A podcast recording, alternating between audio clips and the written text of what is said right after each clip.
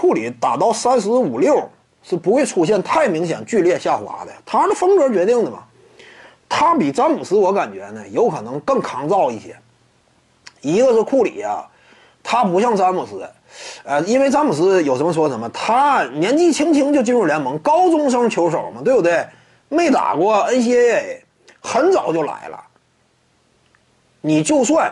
把詹姆斯啊天赋异禀的这样一种体格优势考虑在内，他这个疲劳和消耗啊，这个成绩也太高了。十七八来到联盟征战，打了这么些年了，那这种消耗有多剧烈？其实今年呢，你看詹姆斯也确实出现了一定的明显衰退，包括全明星赛场之上这样一种对比赛的把控能力呀，关键时刻呀这样一种攻坚表现呢，以及呢贯穿整个赛季的体能的明显衰退，对不对？这是勒布朗詹姆斯，但斯蒂芬库里呢，在这方面啊，我感觉他能够维持的这样一种巅峰身手啊。时间会相应多出来那么一两年的话，我感觉不见得特别奇怪，因为斯蒂芬库里呢，一个是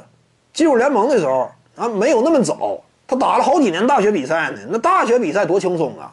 你对于自身的消耗呢就没有那么剧烈。除此之外呢，这库里本身这个风格，他不是说我大量依赖持球的，大量依赖持球的，你可能说对于身体的呃各方面条件呢要求会更高，但是库里不是这样啊。他基本上持球和无球占比差不多一半一半你这种风格本身呢，它相对来讲，它的衰退呢，这个就更抗衰退一些。你看历史之上啊，有很多类似库里这种风格的球员。你比如说呢，呃，雷阿伦打到多大岁数？差不多四十左右，还尚有余威呢。三十五六那会儿，那也算是好时候。你像雷吉米勒呢，也是三十五六的时候，队内仍然是大当家。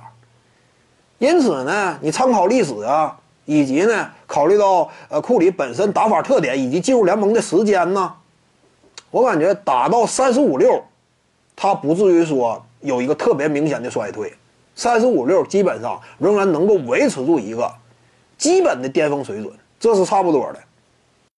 各位观众，要是有兴趣呢，可以搜索徐静宇微信公众号，咱们一块聊体育。中南体育独到见解就是语说体育，欢迎各位光临指导。